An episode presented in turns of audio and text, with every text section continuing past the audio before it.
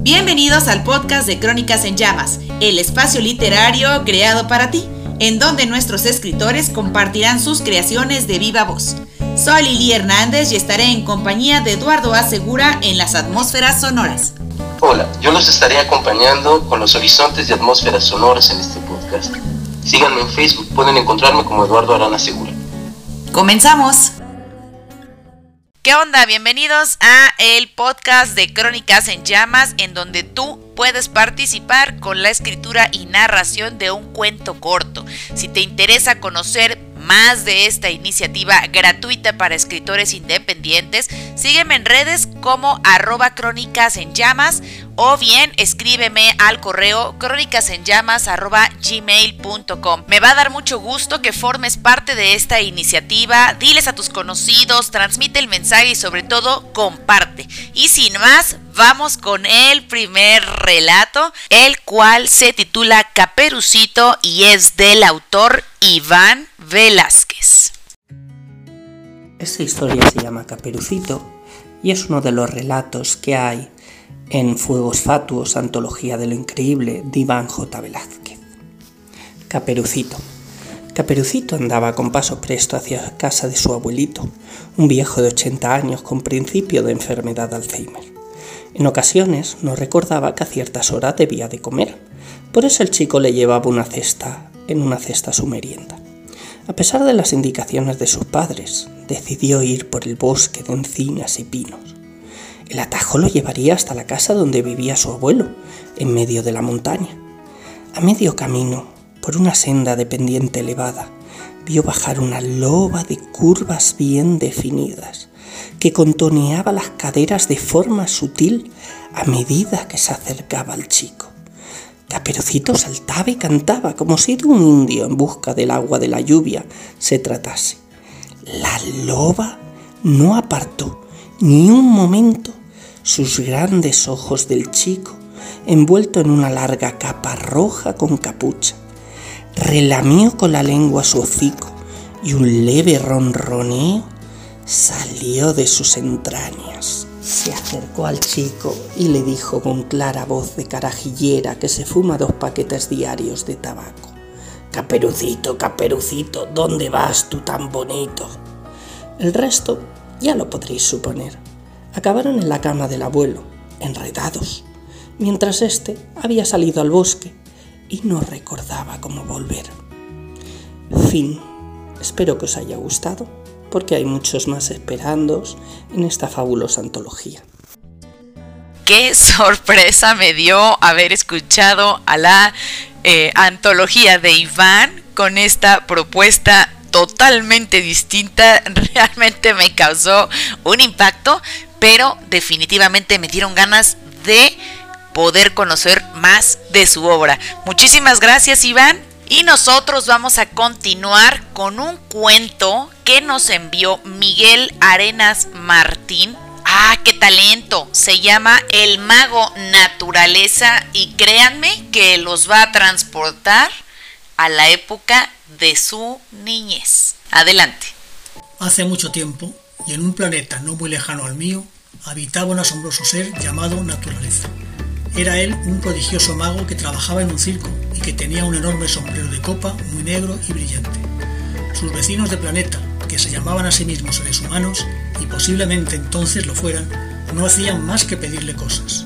Él, con prontitud y alegría, agarraba su sombrero, lo golpeaba delicadamente y extraía de él un sinfín de cosas magníficas. Así llegaba alguien enamorado y le decía, Mago Naturaleza, dame una flor para regalársela a mi novia. Al instante emergía esplendorosa del fondo de la ancha copa la más hermosa, la más grande y la mejor perfumada de las flores. Quizás alguien le rogaba, Mago Naturaleza, regálame un árbol para mi jardín. Y de repente salía, desde sus ramas hasta sus raíces, un grueso y potente arbusto.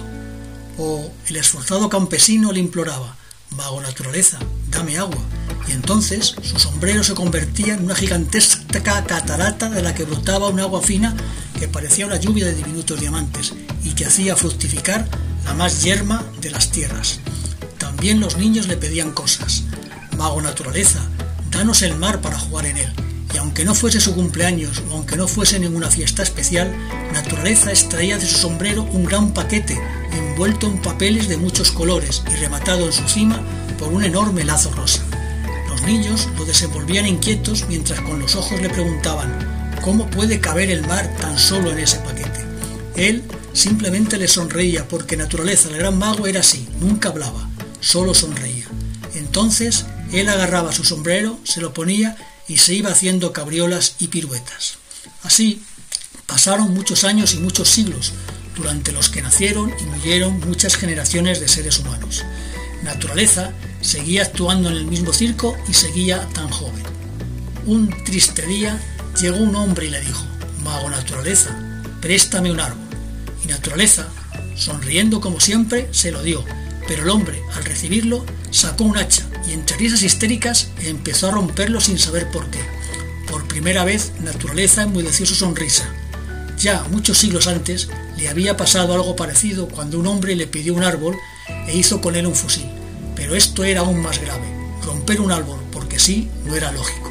Más tarde llegó una mujer y le dijo, Mago Naturaleza, dame una flor. Y Naturaleza, que ya había olvidado el incidente anterior y volvía a sonreír, le dio la flor más bonita y más grande que encontró. La mujer la tomó y ante sus ojos la estrujó, la echó al suelo y la pisoteó con furia.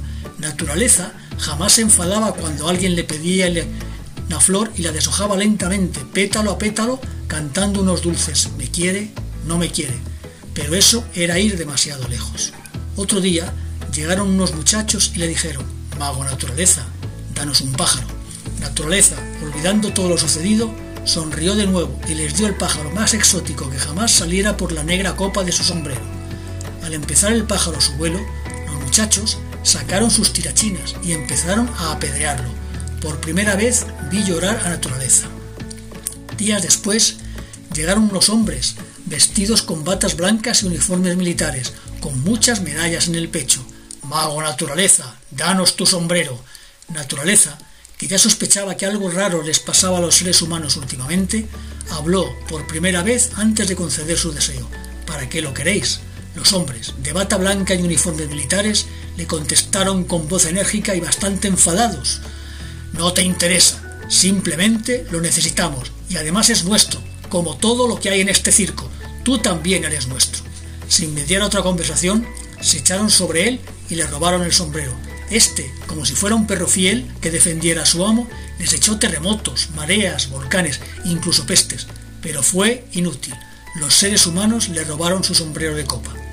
Naturaleza y su negro amigo nunca fueron guerreros, tan solo querían hacer el bien, y por eso ahora se veían así.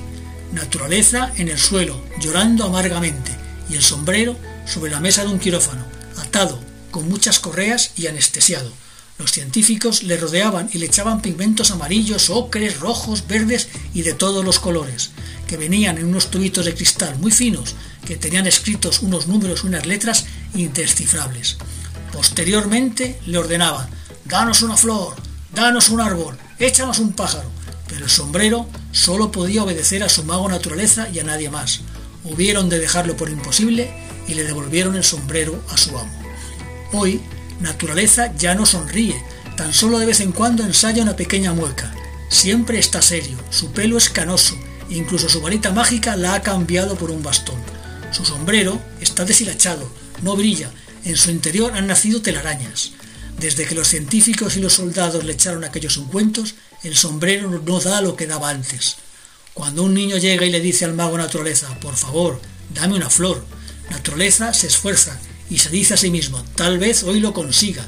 Golpea su sombrero con ilusión y del fondo de sus telarañas sale una flor, con pétalos carcomidos, que se abren y se cierran como la aspiración entrecortada de un agonizante. A los pocos instantes, la flor se desploma dejando como última señal de vida una bocanada de humo gris. Hoy en día, naturaleza tose de vez en cuando, incluso anda cansino. Su traje está sucio y roto, ya nadie diría que es un mago, más bien parece un mendigo harapiento y viejo. Hace poco vino otro señor de bata blanca y tomó medidas al sombrero. Dicen que quieren clorarlo para construir otro igual. Ayer vino un médico y estuvo examinando a naturaleza. Le mandó reposo y que se cuidara mucho. Yo creo que naturaleza va estando chacoso y que cualquier día se les morirá a los seres humanos. Los científicos y los militares andan como locos buscando un sustituto para el mago en el circo, pero les está resultando difícil encontrarlo. Incluso han programado viajes a lejanos planetas para buscar algo parecido al mago y a su sombrero de copa negro.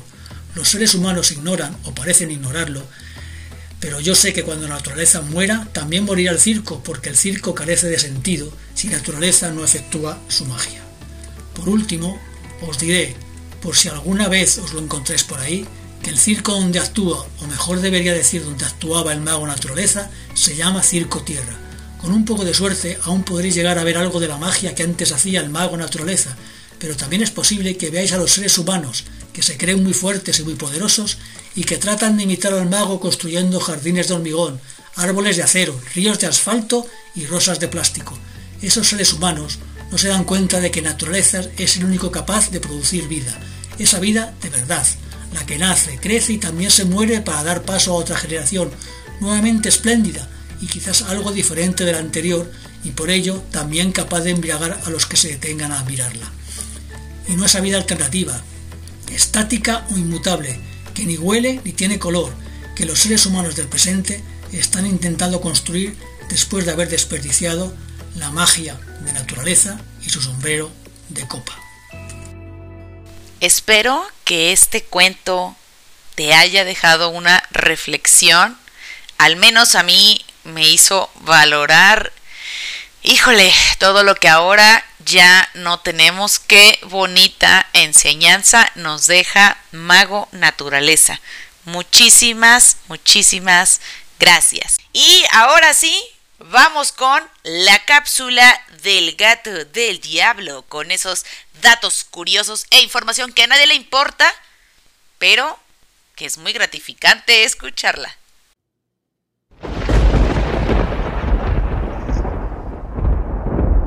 ¿Qué tal amigos? Hoy les voy a hablar de la leyenda del quinto sol. Se refiere a la creación del mundo, el universo y la humanidad por quinta vez. Era que hoy en día estamos viviendo, según la cosmovisión mexica. Es importante decir que existen diferentes órdenes de cada sol, como la de motolinía, el códice Chimalpopoca. Aquí te voy a contar la más popular. En el mal llamado calendario azteca, la piedra solar, podemos observar en el centro una cara, que es la cara de Tonatiuh, el dios del sol. De la boca emerge un cuchillo de pedernal, lo cual nos dice que este sol es producto de un sacrificio. Alrededor de la cara de Tonatiuh podemos observar cuatro rectángulos y dos fauces. Todo esto en conjunto es el glifo del movimiento llamado yin. En el primer sol, llamado celote o sol jaguar, también conocido como el sol de tierra, fue Tezcatlipoca nos cuenta que todos los dioses, incluyendo Quetzalcoatl, crean a la primera civilización. Esta civilización eran gigantes, los cuales no se podían mover, eran torpes y se rompían con facilidad. Quetzalcoatl toma la decisión de tirar a Tezcatlipoca con un bastón y ponerse como sol al caer Tezcatlipoca al agua, se convierte en jaguar y elimina a todos los gigantes. El segundo sol es el de viento. Los dioses vuelven a crear a la humanidad, pero estos se olvidan de ellos, siendo arrogantes, presuntuosos y soberbios. No los quieren venerar.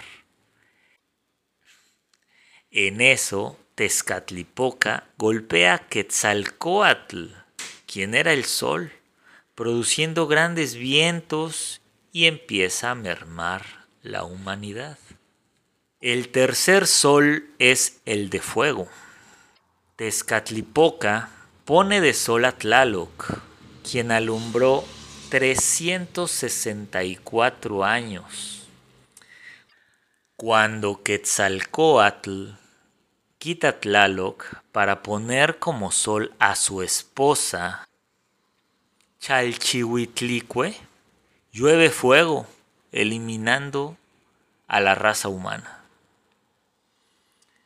El cuarto sol es el del agua.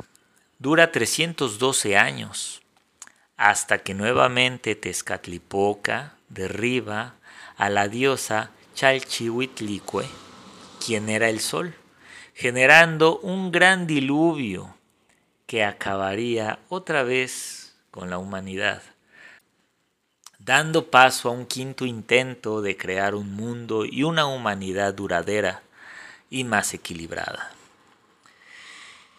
El quinto sol, llamado el sol del movimiento, se da cuando los dioses se reúnen en Teotihuacán y a base del maíz crean al hombre, pero los primeros intentos no se podían mover porque carecían de huesos. Es cuando Quetzalcoatl toma la decisión de convertirse en una hormiga para bajar al inframundo y poder hablar con Mictlantecutli, pedirle los huesos de las civilizaciones anteriores, aquellos gigantes. Mictlantecutli lo pone a prueba pidiéndole que toque un caracol, símbolo ligado a Quetzalcoatl, para cerciorarse de que es él. Pero el caracol no tenía agujeros, por lo cual era imposible producir sonido. Así que Quetzalcoatl pide ayuda a una colmena de abejas, se meten en el caracol y producen el sonido. Mictlantecutli queda asombrado y le entrega los huesos de los gigantes. Quetzalcoatl se retira y es cuando Mictlantecutli, al darse cuenta del engaño, enfurece y alcanza a Quetzalcoatl tratándole de quitar los huesos. En el forcejeo se rompen, pero Quetzalcoatl vence y sale del Mictlán. Los huesos rotos son colocados al hombre del maíz, y es por eso que nuestra civilización mide la mitad de los gigantes, los primeros hombres. El hombre del maíz ya estaba casi listo Solo necesitaba sangre. Y es cuando Quetzalcoatl se perfora lengua, oreja y prepucio. Ya todo listo para crear el nuevo mundo, era necesario un nuevo sol. Tecusistecatl es el dios elegido para sacrificarse como sol. Se dice que era un dios vanidoso, engreído y egoísta en cuatro intentos de arrojarse a la hoguera, falsea. Y es cuando Nana Watson, que era todo lo contrario a Tecusistecatl, viejo, feo, con arrugas, sin pensarlo, es quien se avienta creando el sol. Tecusistecatl queda en ridículo ante todos los dioses eso le da valor de arrojarse. Quetzalcoatl le ordena a un águila y a un ocelote que también se arrojen. Y así se forman dos soles, los cuales radiaban demasiado calor y estaban destruyendo a los humanos. Es cuando Quetzalcoatl ve a un conejo y lo arroja a uno de los soles el sol cobarde, el sol tecusistecatl. Este sol se apaga y es así que se crea la luna. Por eso se alcanza a ver la sombra de un conejo en nuestro satélite natural. El sol y la luna fueron creados, pero no se movían. Se necesitaban mover para crear el día y la noche. Y es cuando el resto de los dioses se arrojan a la hoguera para así darles movimiento. Espero que te haya gustado esta leyenda. Nos vemos la próxima.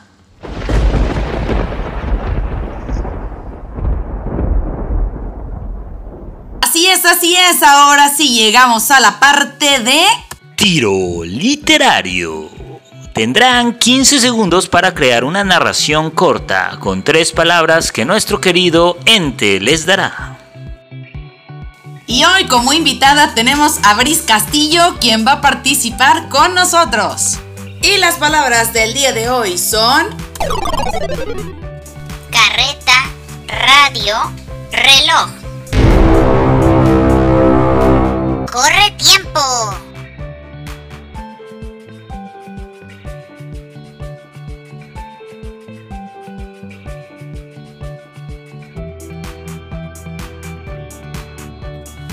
Siete, seis, cinco, cuatro, tres, dos, uno, tiempo.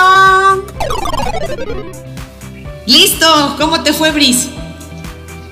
No sé qué, no sé qué escribir, ¿sabes? A la cabeza, no tengo idea. A ver, te voy a leer el pri- primero el mío para que en lo que te relajas. Yo escribí algo muy chafa de cuatro renglones porque no me dio tiempo. Dice, Sí, en mi carreta iba avanzando con la música tocando al compás del reloj. ¿Qué escribiste tú, Bris? yo puse.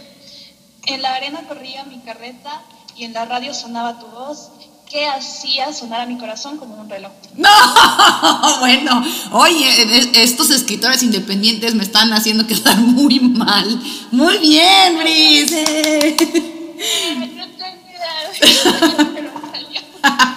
Muy bien, pues muchas gracias por haber participado con nosotros, Bris. Gracias a ti. Nos vemos. Espero que te hayas divertido tanto como nosotros y ahora te dejo con el cuento corto de Barbarella de Acevedo. Mi nombre es Barbarella de Acevedo y les comparto mi minicuento Buda. Le ofrecí un plato de arroz colmado de miel. Él tenía hambre pero no comía. Hacía 24 días que había resuelto su dimisión del mundo y hacía más sin lograr su objetivo.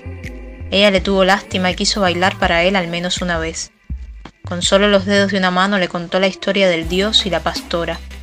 Giró los ojos radiantes de Cole y en un movimiento del torso le mostró cómo se hacían los humanos el amor.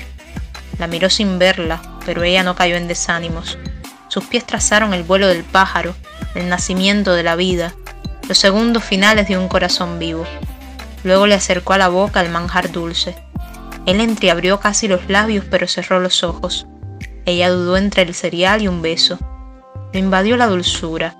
La danzarina dejó el plato en el suelo y deslizó sus pasos entre la luz. Él creyó comprender. Solo se puede renunciar a lo que se tuvo.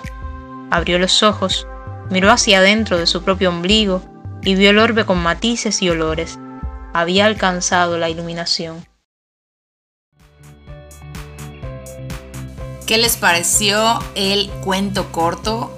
Definitivamente es una propuesta muy distinta a lo que estamos acostumbrados. Deja mucho a la imaginación y bueno, cada uno creo que lo podrá interpretar a su gusto. Muchas gracias, Barbarella.